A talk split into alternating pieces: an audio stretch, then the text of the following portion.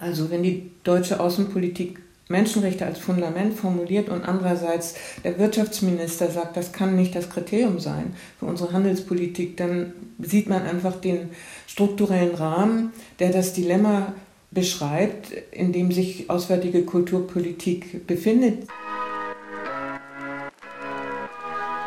Die Kulturmittler, der IFA-Podcast zu Außenkulturpolitik und herzlich willkommen zu einer neuen Folge von Die Kulturmittler, dem Podcast zu Außenkulturpolitik des IFA. In dieser Folge ist Sigrid Weigel mein Gast und wir sprechen darüber, dass die Außenkulturpolitik, die dritte Säule der deutschen Außenpolitik, vor strukturellen Schwierigkeiten steht. Wie ihr gerade schon gehört habt, geht es dabei vor allem um das Zusammenspiel mit der Wirtschaftspolitik. Die muss nämlich bei ihren Entscheidungen mehr an die kulturellen Folgen denken. Das ist das Ergebnis von Sigrid Weigels Studie, die sie im Rahmen des IFA-Forschungsprogramms Kultur und Außenpolitik erstellt hat.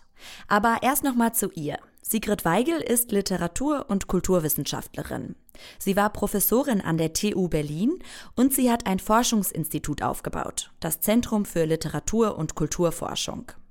Sie hat in ganz vielen Bereichen und auch interdisziplinär geforscht, vor allem zu den Schwerpunkten Geschichte der Kulturwissenschaft, die intellektuelle Geschichte um 1900, das Verhältnis zwischen Naturwissenschaft und Kultur und der Rolle von Religion und Ritualen in modernen Kulturen. Und äh, meine Idee war, alles das, was ich mir erarbeitet habe in den vielen Jahren meiner wissenschaftlichen Laufbahn, möchte ich eigentlich jetzt, nachdem äh, ich off offiziell pensioniert bin, ähm, über diesen Tellerrand der Akademie hinaus irgendwie tragen, bringen. Also im, im kulturellen und äh, allgemeinen kulturellen und wissenschaftlichen Bereich arbeiten. Und äh, das IFA hat mich dann gefragt, ob ich Interesse hätte oder bereit wäre zu dieser Studie. Ich habe nicht geahnt, wie lange mich das beschäftigen wird. Aber tatsächlich habe ich doch fast ein Jahr auch an dieser Studie gearbeitet, weil ich die ganze Forschung dazu auch zu den vielen, vielen Bereichen, die auswärtige Kulturpolitik tangiert, aufgearbeitet habe. Das geht von internationaler Kriminalität äh, bis zu der postkolonialen Kritik am Nationalstaat und, und vielen anderen mehr. Ihre Studie zur transnationalen auswärtigen Kulturpolitik ist letztes Jahr erschienen und sie wurde viel besprochen. Sigrid Weigel beschreibt darin das Dilemma, vor dem auswärtige Kulturpolitik steht. Zum einen sind im 21. Jahrhundert die Erwartungen an sie gestiegen. Ein Anspruch an die auswärtige Kulturpolitik lautet, die Globalisierung verantwortlich zu gestalten. Aber wie soll das gehen? Denn gleichzeitig ist ja auch die deutsche Wirtschaft mitverantwortlich für die Schere, die zwischen Globalisierungsgewinnern und Globalisierungsverlierern entstanden ist. International, aber eben auch im Innern. Eine Politik, die nur in den jeweiligen Ressorts denkt, sei eigentlich nicht mehr tragbar. Und die Außenkulturpolitik müsse politisch aufgewertet werden, so Sigrid Weigel. Genau an diesem Punkt ist die Studie teilweise missverstanden worden. Es geht Sigrid Weigel nicht um eine Kritik an der bestehenden Außenkulturpolitik, sondern im Gegenteil.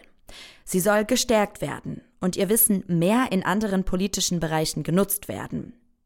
Ein erstes Zeichen in die richtige Richtung ist eine Vorlage zur Stärkung der auswärtigen Kultur- und Bildungspolitik, die der Bundestag Anfang des Jahres verfasst hat. Bundesaußenminister Heiko Maas hatte darin auch festgestellt, die Bedeutung der Kultur- und Bildungspolitik wird vielfach unterschätzt für eine nachhaltige Außenpolitik und damit auch für die Sicherung von Frieden in der Welt. Auch wenn es Widersprüche in der Debatte um die Vorlage gab. Diese äh, Debatte, die im Bundestag stattgefunden hat, ja Anfang äh, diesen Jahres, hat im Grunde genommen die Ausweitung der Erwartungen und Ansprüche an auswärtige Kulturpolitik nochmal durchdekliniert und äh, einzelne Maßnahmen auch mit finanzieller Förderung äh, beschlossen. Und insofern äh, war ich eigentlich ganz froh darüber, dass diese Debatte stattgefunden hat und auch diese Vorlage erarbeitet worden ist. Inwieweit da meine Studie mit eingeflossen ist, kann ich überhaupt nicht sagen.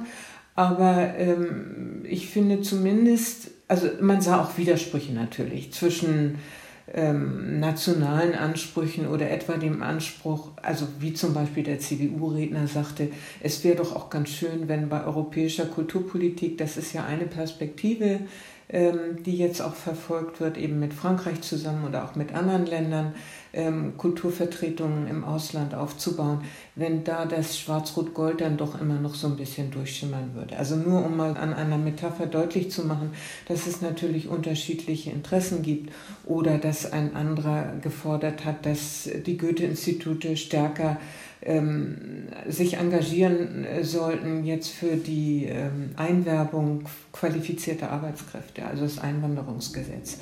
Andererseits sind aber auch sehr weitgehende kulturpolitische äh, Maßnahmen beschlossen worden, in die auch mit eingegangen ist die aktuelle Debatte zum Kolonialismus. Das ist ja nach sehr langer Zeit endlich auch zu einem Thema in Deutschland geworden und betrifft jetzt nicht nur ähm, die zerstörten Kulturgüter, etwa im arabischen Raum durch die Kriege äh, in dieser Region, sondern es ist deutlich, glaube ich, ins Bewusstsein gedrungen, dass das auch etwas zu tun hat mit unserer Museumspolitik und man müsste natürlich noch viele Schritte weitergehen. Aber ähm, also es sind ein paar Schritte gemacht worden. Und darüber bin ich erstmal froh, aber vieles ist natürlich überhaupt noch nicht durchgedrungen.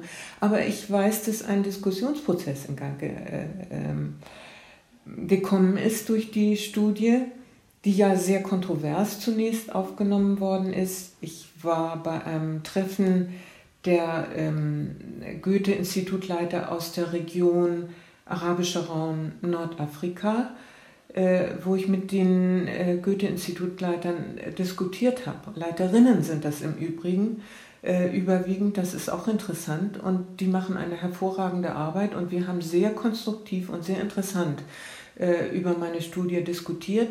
Ich habe auch sehr viel gelernt über konkrete Projekte, also zum Beispiel ein Projekt, einen kulturellen Journalismus überhaupt als Form und als Genre aufzubauen, etwa im arabischen Raum, weil dort das Radio eine sehr wichtige Rolle spielt. Aber es gibt noch kaum Formate, etwa auch in Palästina. Es gibt noch kaum Formate für kulturelle Themen und Kulturkritik und Kulturtheorie, die ja wichtig ist, um mit der gegenwärtigen Situation über die Kurzfristigkeit von Nachrichten hinaus weiterzudenken. Und solche, äh, solche Programme sind natürlich hervorragend, aber natürlich waren diejenigen, die in dieser Praxisarbeit äh, stecken, auch sehr offen für meine strukturellen äh, Argumente, ähm, in welchen grundsätzlichen Dilemmata ihre Arbeit äh, sich bewegt. Genau darüber würde ich gerne mit Ihnen sprechen. Sie sagen gerade, es sind äh, strukturelle Probleme, vor denen die Außenkulturpolitik steht. Was, was sind das für Probleme? Welche Widersprüche beschreiben Sie in diesem Rahmen auch? Also, wenn man mal den weitestgehenden Widerspruch thematisieren will, kann man das ganz leicht mit ein paar Stichworten machen. Ähm, der Wirtschaftsminister hat vor kurzem eine neue Doktrin verkündet, oder ich hoffe, dass es nicht eine neue Doktrin sein soll, oder, sondern seine persönliche Meinung. Aber er ist ja schließlich Wirtschaftsminister. Er hat gesagt, ähm, Deutschland könne seine Handelspolitik nicht an Status von Demokratie und Menschenrechten in den Handelspartnerländern ausrichten. Auf der Seite äh, der, des Auswärtigen Amtes steht ganz oben, die Menschenrechte sind das Fundament deutscher Außenpolitik. Also wenn die deutsche Außenpolitik Menschenrechte als Fundament formuliert und andererseits der Wirtschaftsminister sagt, das kann nicht das Kriterium sein für unsere Handelspolitik, dann sieht man einfach den strukturellen Rahmen, der das Dilemma beschreibt, in dem sich auswärtige Kulturpolitik befindet. Sie verfolgt Ziele wie Stärkung von Grundrechten und Menschenrechten, Demokratieförderung, Förderung von Zivilgesellschaft und so weiter. Und äh, auf der anderen Seite gibt es die internationalen Wettbewerbsinteressen der deutschen Industrie und da geht es um Standortvorteile. Und konkret wird dieses strukturelle Dilemma, und das ist, glaube ich, ein Beispiel, an dem das sehr deutlich wird, an der Debatte über das Lieferkettengesetz. Ähm, der Minister für Entwicklungszusammenarbeit, der nicht unter dem Verdacht steht, ein Linker zu sein. Hat mal in einem Interview das auf den Punkt gebracht, dass er sagt, für unseren Lebensstandard in Europa, für jeden von uns, um diesen Lebensstandard zu halten, arbeiten in der Welt 50 Menschen unter Bedingungen moderner Sklaverei. Deswegen ist er auch so engagiert, dieses Lieferkettengesetz zu realisieren, weil das Lieferkettengesetz würde Firmen in Deutschland dazu verpflichten, dass sie ihre Lieferketten bis zum Ende auch auf äh, Kriterien von Sozialverträglichkeit, Umweltverträglichkeit und Menschenrechten hin transparent machen. Und das heißt, Arbeitsbedingungen am Ende der Lieferkette auch mit in den Blick zu nehmen. Äh, und der Wirtschaftsminister verhindert die Realisierung dieses Gesetzes seit langem. Aber das ist natürlich nicht nur eine Frage der Politik, sondern das ist eine Frage, inwieweit die Kultur unseres Konsums mit dazu beiträgt, die Kultur des Lebens und Wirtschaftens in diesen Ländern zu verändern und zu verbessern. Natürlich können Kinder, die in der Kinderarbeit beschäftigt sind, nicht zur Schule gehen. Und was nützt es denn, wenn ich jeden Monat meine, meine Spende für äh, die wunderbare Institution Plan überweise, die dafür sorgen will, dass mir Mädchen in Afrika, in, in äh, asiatischen Ländern äh, eine Schulbildung äh, erhalten, wenn auf der anderen Seite verhindert wird, dass auch rechtlich dafür Sorge getragen wird, dass keine Kinderarbeit in den Produkten steckt, die wir kaufen. Und ich habe in der Forschungsliteratur eben sehr schöne Modelle auch gefunden, die ich auch äh, in der Studie mit vorgeschlagen habe. Äh, ein äh, Modell, was ich ganz überzeugend fand, das sind transnationale Netzwerke, die sozusagen die Kette von den Produzenten bis zu den Konsumenten über den Markt, also alle Stakeholder, wie man sagt, ähm, einbezieht und auch ähm, Interessen des Marktes mit einbezieht und vor allen Dingen auch die Interessen der Produzenten, dass sie von ihrer Produktion leben können. Und das Ganze verbindet mit einem äh, Qualitätssiegel, also einem Gütesiegel. Das ist sehr erfolgreich realisiert worden in der Nutzholzindustrie. Und dieses äh, Qualitätssiegel schon, ich weiß nicht wie, mehr wie viel Prozent, aber ähm, über 20 Prozent international der Nutzholzbewirtschaftung äh, ähm, erreicht hat. Das ist aber nur möglich, wenn die Konsumenten mitspielen. Aber es gibt Wege. Es gibt Wege und äh, da wir ähm, in einer globalen ähm, Kultur inzwischen leben, muss man auch globale Praktiken entwickeln. Also Maßnahmen, die etwas mit äh, Global Governance zu tun haben. Und wir haben eine Globalisierung der, äh, der internationalen Kriminalität mit Waffenhandel, ähm, Drogenhandel, äh, Steuerhinterziehung und allem. Und dem kann man nur entgegenhalten, auch eine äh, transnationale Praxis, weil die ähm, einzelnen Nationen das nicht mehr bewältigen. Und insofern geht, geht es in der Studie eben auch um Perspektiven einer nicht mehr Ressort, allein ressortgebundenen ähm, transnationalen äh, auswärtigen Kulturpolitik. Sie schlagen ja auch etwas vor, was Sie einen Kulturcheck nennen, vor jeder außenwirtschaftspolitischen Maßnahme eben diesen Kulturcheck durchzuführen. Ähm, wie genau sollte der denn ablaufen? Das ist eigentlich meine weitestgehende Forderung. Meiner Ansicht nach, wenn man die Erwartungen an die äh, auswärtige Kulturpolitik so ausweitet und erhöht, wie es auch notwendig ist aufgrund der Globalisierung, also Krisenintervention, ähm, Bearbeitung der negativen Globalisierungseffekte, ähm, Sicherung von, von Grundrechten und Demokratieförderung, Förderung der Zivilgesellschaft, dann muss man die auswärtige Kulturpolitik nicht nur finanziell aufstocken, sondern man muss sie politisch aufwerten. Und politisch aufwerten würde für mich bedeuten, äh, ihre Expertise regelförmig in die anderen Ressorts zu verankern. Das ist im Übrigen eine Idee, die, wie ich dann gesehen habe, auch von der UNESCO äh, verfolgt wird. Also das Ressort etwa für Außenhandelspolitik oder Wirtschaftspolitik oder auch die anderen Ressorts brauchen die Stimme, meiner Ansicht nach die Stimme der auswärtigen Kulturpolitik und das Erfahrungswissen all derjenigen, die eben arbeiten in diesem Bereich im Ausland.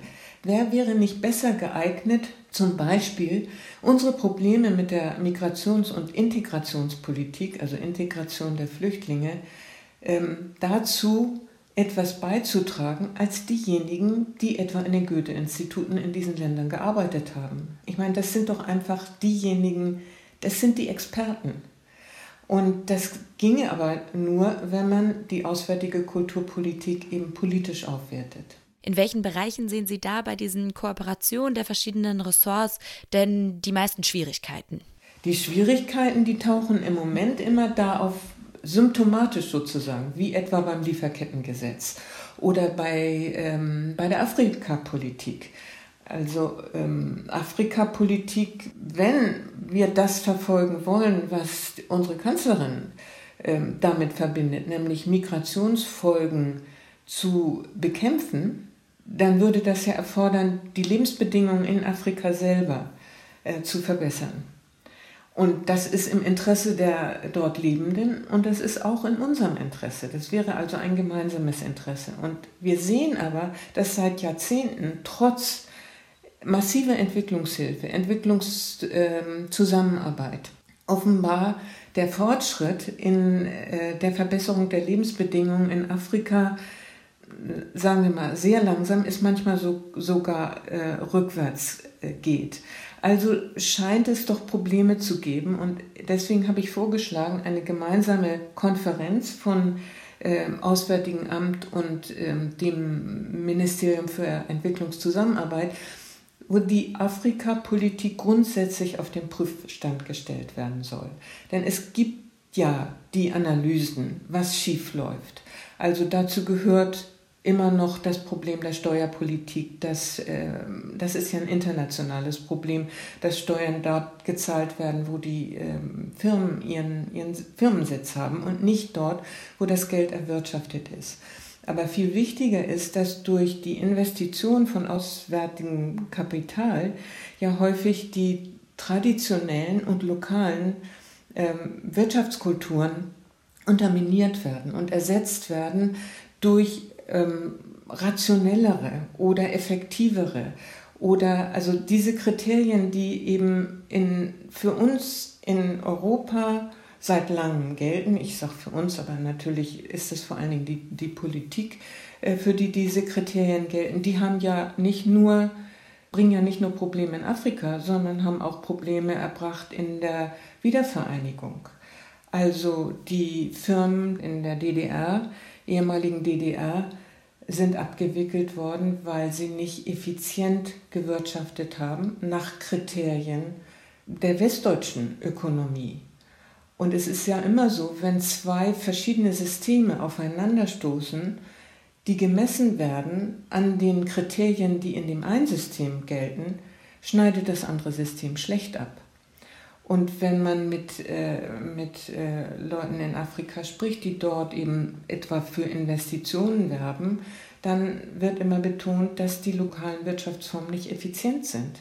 Vielleicht sind sie nicht so effizient wie die in, in Europa, aber sie sind verbunden mit den Lebensformen, etwa mit den Lebensformen von äh, verschiedenen Kulturen, mit der Versorgung großer ähm, Familienverbände durch äh, wenige Personen und, und eine Wirtschaftskultur, die uns sehr fremd ist.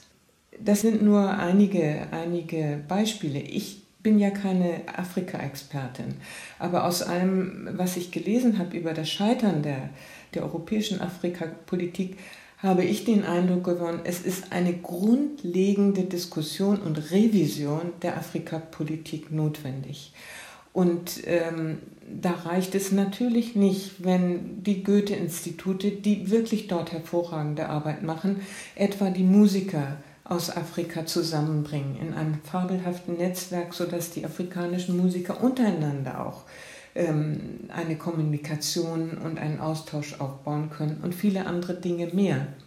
Sondern die Voraussetzungen und die Bedingungen dafür werden von der Politik und von der Wirtschaftspolitik geschaffen. Und deswegen diese Idee des Kulturschecks. Also das Kulturcheck heißt einfach äh, ganz konkret, bei jeder Maßnahme, ähm, die ein Partnerland berührt, muss die auswärtige Kulturpolitik mit ihrem Erfahrungswissen eine Stimme haben, um zu beraten und zu beurteilen, einzuschätzen, welche Auswirkungen die Maßnahme hat auf die dortige Lebenskultur.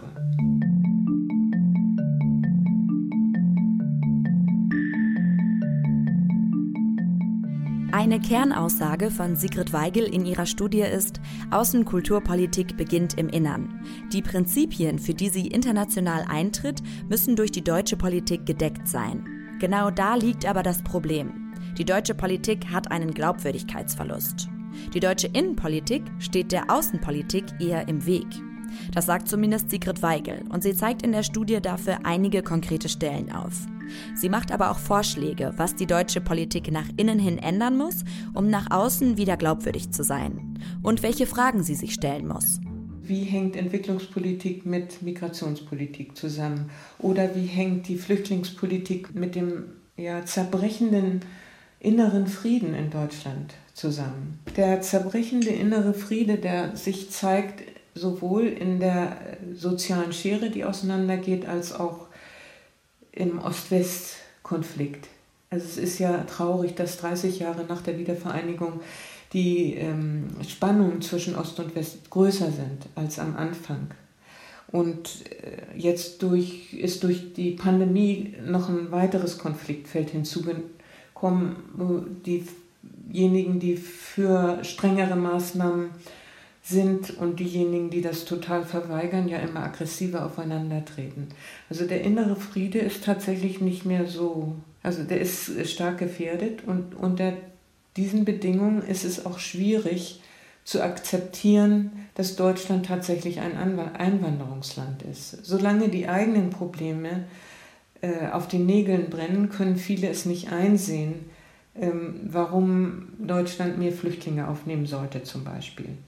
Und deswegen habe ich vorgeschlagen, eine Art Friedenskommission oder Konferenz, die jetzt nicht die Geschichte der DDR aufarbeitet, sondern die Geschichte der Wiedervereinigung.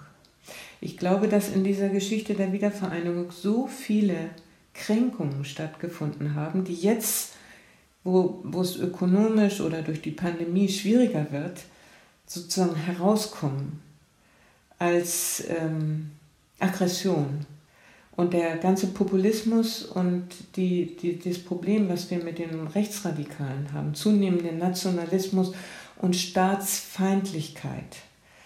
Da werden ja immer Probleme genannt, die, die sehr ernsthaft sind, die aber, weil sie okkupiert werden, von der falschen Seite und mit falschen Antworten ähm, verbunden werden, nämlich mit antisemitischen, nationalistischen oder jetzt auch der Verweigerung, sich auf, auf Maßnahmen gegen die Pandemie einzulassen, ähm, desavouiert sind. Und wir brauchen eine Aufarbeitung der Ursachen dieser Entwicklung. Und eins ist die Ost-West-Geschichte. Und da, deswegen so nach dem Modell der Friedens- und Gerechtigkeitskonferenzen würde ich mir wünschen, dass der Bundespräsident, der ja das zu seiner Aufgabe gemacht hat, den sozialen sich für den sozialen Frieden zu engagieren, dass der einen solchen Vorschlag aufnimmt. Das wäre das eine.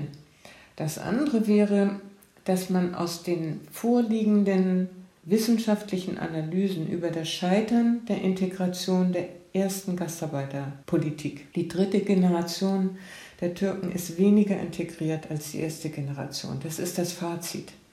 Dass man diese Analysen einbezieht in die Entwicklung der Integrationspolitik, die jetzt auf der Tagesordnung steht zum Beispiel.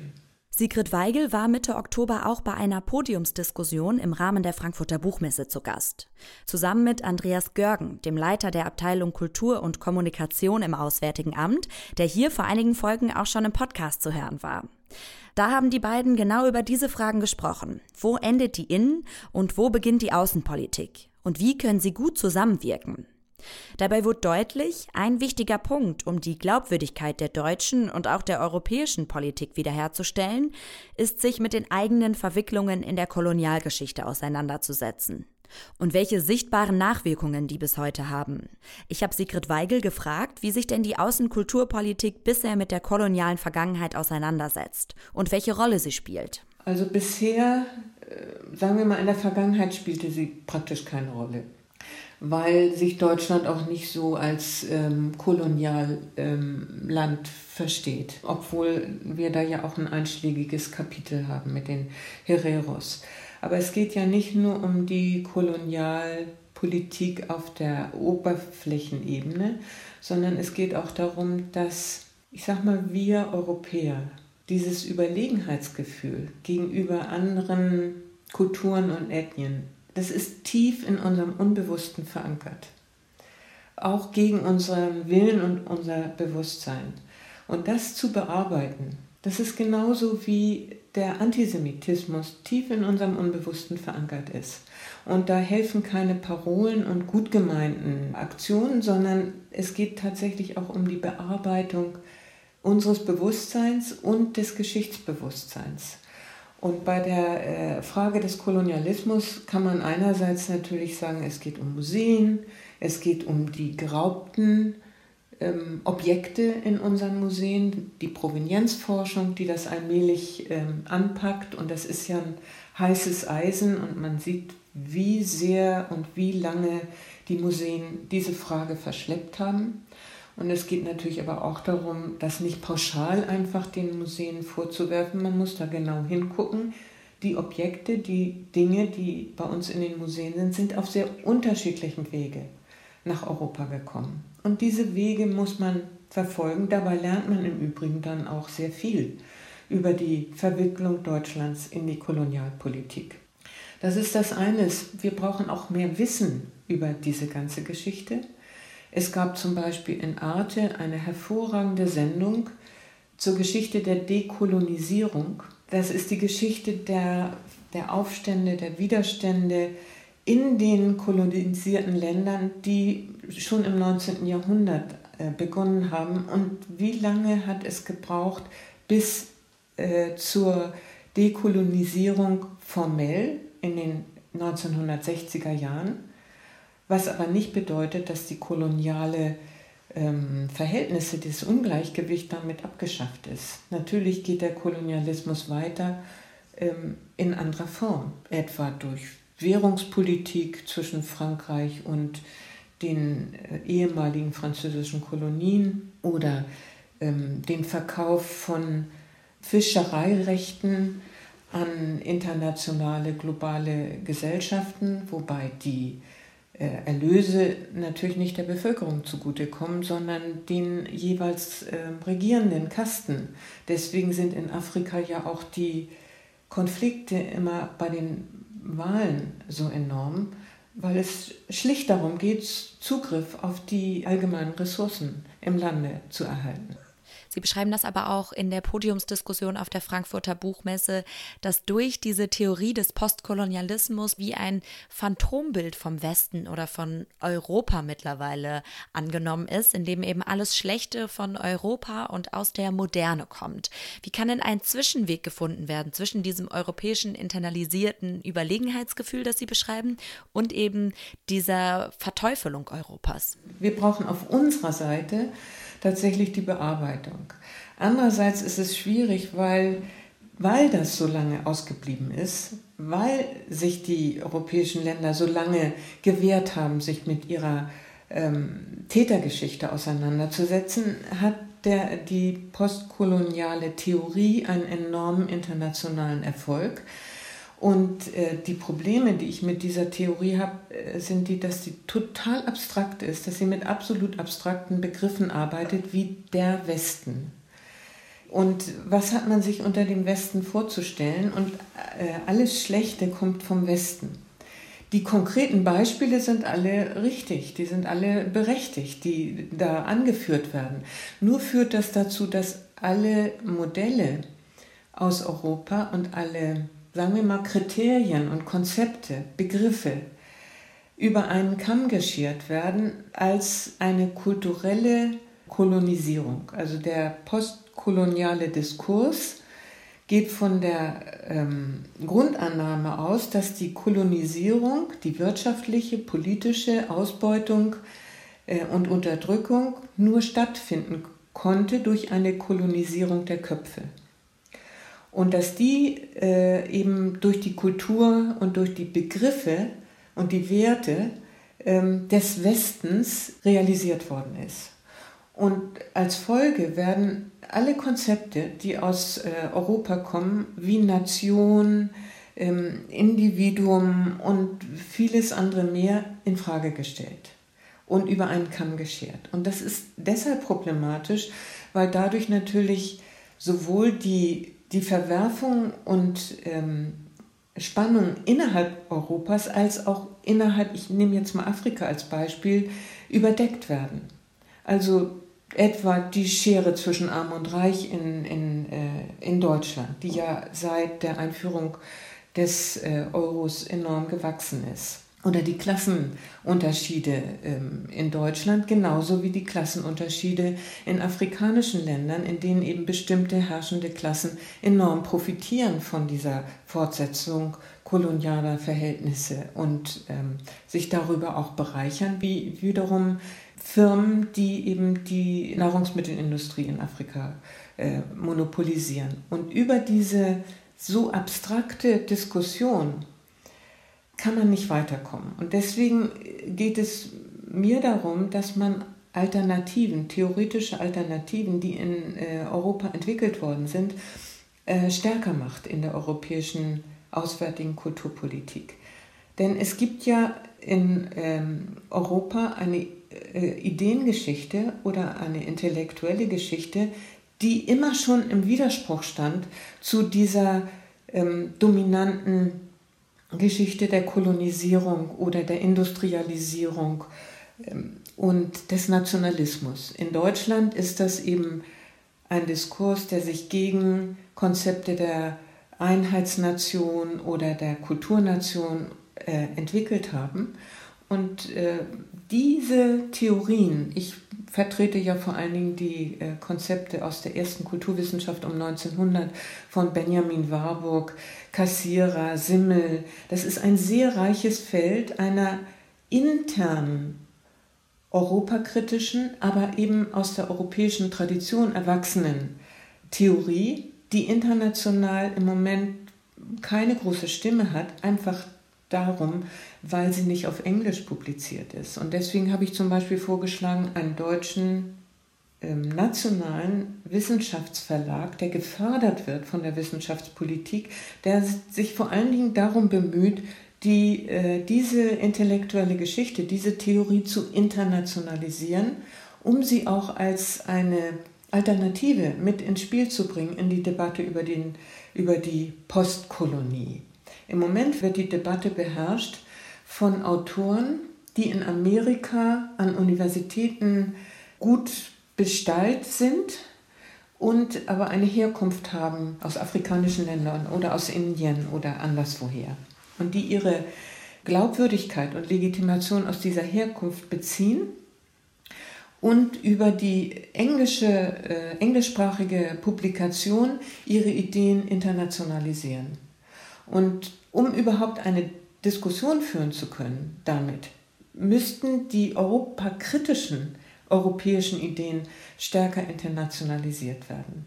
Also ich finde, da fehlt einfach der auswärtigen Kulturpolitik ein Bewusstsein für ein kulturelles Erbe, das sozusagen auf der Rücks, was ich die Rückseite des kolonialen Europas nenne, entwickelt worden ist. Eine selbstkritische, auch Europa selbstkritische Theorie, die immer schon ähm, für kulturelle Differenzen sich interessiert hat, für unterschiedliche Religionskulturen, die genau aus diesen, aus diesen Differenzen heraus ihr enormes kreatives Potenzial entwickelt hat.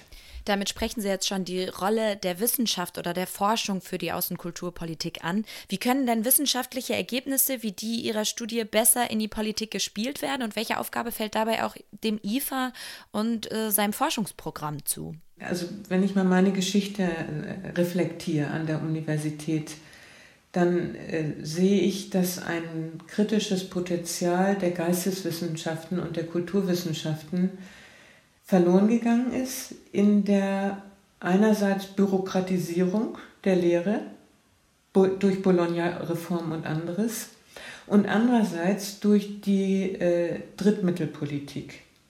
Das heißt, meine jüngeren Kollegen heute sind überwiegend damit beschäftigt, Drittmittel äh, zu beschaffen, Forschungsprojekte zu konzipieren und äh, durch die verschiedenen Evaluierungen zu bringen, ähm, quantitativ nachzuweisen, wie viel sie publizieren und so weiter. Das heißt, das kritische Potenzial, was ja mal von Intellektuellen ausging, ist ja nicht mehr präsent in der gegenwärtigen Öffentlichkeit. Und insofern fehlt auch die Aktivität von wissenschaftlicher Seite. Aber natürlich fehlt auch das Interesse der Politik an den ähm, also es werden immer nur Experten gefragt, aber Experten sind solche, die zum Beispiel zur Virologie jetzt was zu sagen haben oder Mediziner, Naturwissenschaftler. Aber das also kritische Potenzial, was ja immer auch einen weiteren Blick ähm, entwickelt, ist zum Beispiel auch in den Medien höchst selten gefragt die Diskussionssendungen, die es früher noch gab, die sind auch verschwunden. Also wie etwa das, wie hieß der, Nachtclub oder so ähnlich. Das überhaupt noch intellektuelle äh, Auftreten in den Medien ist ja höchst selten geworden. Und insofern hat das IFA da natürlich eine ganz wichtige Mittlerfunktion ich habe ja früher auch mal vorgeschlagen, was, äh, was die Wissenschaftler anbieten sollten, aber das müsste auch nachgefragt werden von den Politikern, wären Sommerakademien für Politiker, in denen Politiker die Chance haben, mal losgelöst von den ganz akuten Alltagsfragen und den ganz aktuell anstehenden Aufgaben, die sie auf dem Schreibtisch haben, über ihre Politik nachzudenken und entsprechend eben mit Wissenschaftlern dabei zusammenzuarbeiten, die ihnen dazu dann die entsprechenden Texte zum Beispiel an die Hand reichen und mit ihnen darüber zu diskutieren. Davos ist ja mal mit diesem Anspruch angetreten, aber inzwischen ist es natürlich ein, ein Treffen der Global Player geworden. Also mal Denkpausen für Politiker in der Diskussion mit, äh, mit der Kritik, mit der Erkenntniskritik und, und dem kritischen Potenzial von Wissenschaft, das ist ein, etwas, was fehlt. Das ist eigentlich ein gutes Schlusswort für diese Folge. Das kritische Potenzial von Wissenschaft muss mehr genutzt werden, vor allem in der Politik. Das Forschungsprogramm Kultur- und Außenpolitik des IFA fördert deshalb Wissenschaftlerinnen und Wissenschaftler, Akteurinnen und Akteure aus Kunst, Kultur, Politik und Medien, um aktuelle Fragestellungen zu behandeln und auch Empfehlungen zu geben. Und das schon seit mittlerweile zehn Jahren. Das Forschungsprogramm feiert dieses Jahr nämlich Jubiläum. Die Studie von Sigrid Weigel im Rahmen dieses Programms, die könnt ihr auf der Seite des IFA lesen, unter dem Titel Transnationale Auswärtige Kulturpolitik jenseits der Nationalkultur auf ifa-publikationen.de. Am 10. Dezember ist übrigens Tag der Menschenrechte. Deshalb geht es hier in der nächsten Folge, die Anfang Dezember erscheint, um Menschenrechte und ihre Verteidigerinnen und Verteidiger. Da hören wir uns dann wieder. Macht's gut, bis dann. Die Kulturmittler der IFA-Podcast zu Außenkulturpolitik.